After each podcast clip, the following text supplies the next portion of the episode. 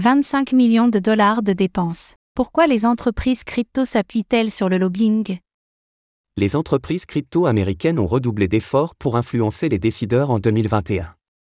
Aux États-Unis, 25 millions de dollars ont été dépensés en lobbying, soit une augmentation de 121% sur l'année. On se penche sur ce secteur encore peu exploré de l'écosystème.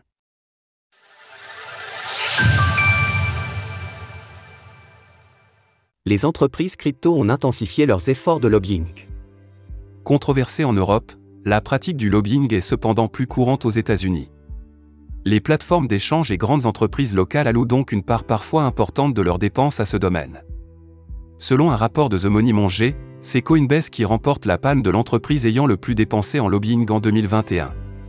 Le géant américain a dépensé 3,3 millions de dollars pour influencer les décisions des politiques en faveur de l'écosystème.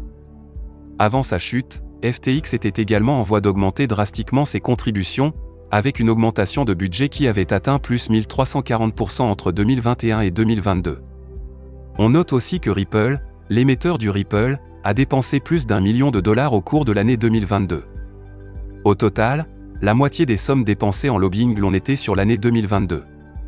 C'est un reflet de l'évolution de l'écosystème. Mais aussi certainement une conséquence directe des crises à répétition connues au cours de cette année. On voit que la majorité des grandes entreprises crypto situées aux États-Unis allouent des sommes conséquentes au lobbying. Une pratique controversée. Le rapport de The Money Monger présente la pratique du lobbying sous un jour positif, mais elle est bien sûr controversée.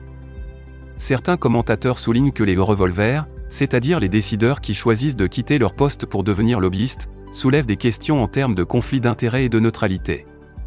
D'autant plus qu'on a vu récemment un exemple parlant de cette porosité. Suite à l'affaire FTX, on a appris que près de 37% des membres du Congrès américain avaient reçu de l'argent de la part des dirigeants de l'entreprise.